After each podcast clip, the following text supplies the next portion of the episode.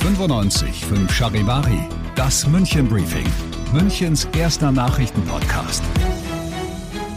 Mit Alexander Eisenreich und diesen Themen. In Rammersdorf ist eine Fliegerbombe gefunden worden und seit heute gibt es keine kostenlosen Corona-Tests mehr.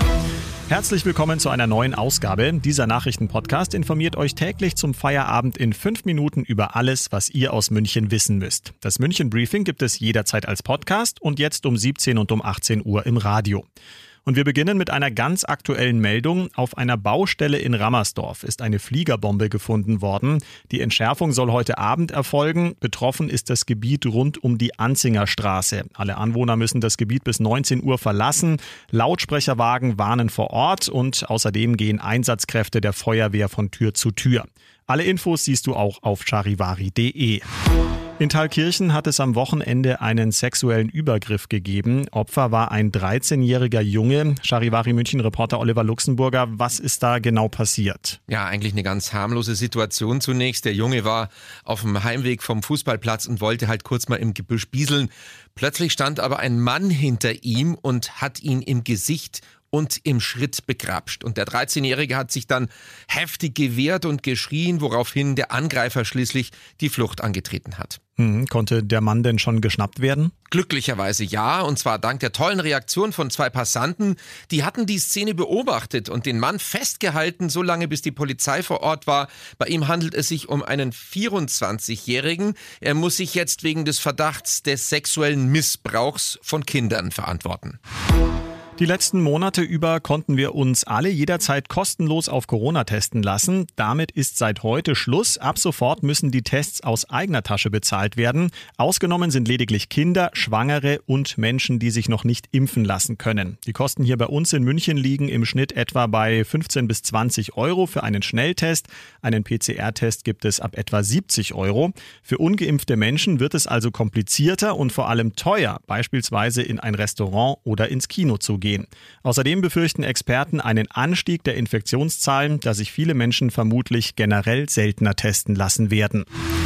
Ihr seid mittendrin im München Briefing, Münchens ersten Nachrichtenpodcast. Nach den München Meldungen jetzt noch der Blick auf die wichtigsten Themen aus Deutschland und der Welt. Die CDU will nach ihrem historischen Wahldesaster den gesamten Bundesvorstand neu wählen. Das hat Generalsekretär Ziemiak heute angekündigt.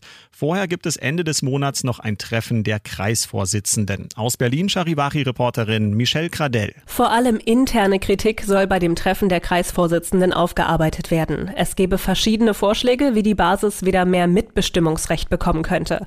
Außerdem will die CDU die Wahlergebnisse und auch den Wahlkampf aufarbeiten. Parteichef Chef Armin Laschet hatte angekündigt, seine eigenen Ambitionen bei einer personellen Neuaufstellung zurückzustellen, diese Neuaufstellung aber moderieren zu wollen. Einen Termin für einen Parteitag, bei dem dann auch Laschets Nachfolger gewählt werden könnte, gibt es noch nicht.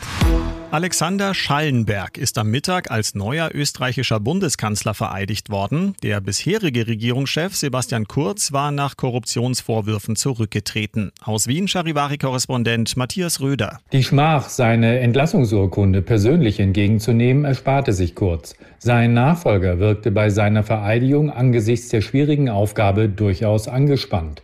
Schallenberg sei als Diplomat bestens geeignet, in der zuletzt tief zerstrittenen Koalition von ÖVP und Grünen wieder eine Vertrauensbasis herzustellen, meinte der Bundespräsident.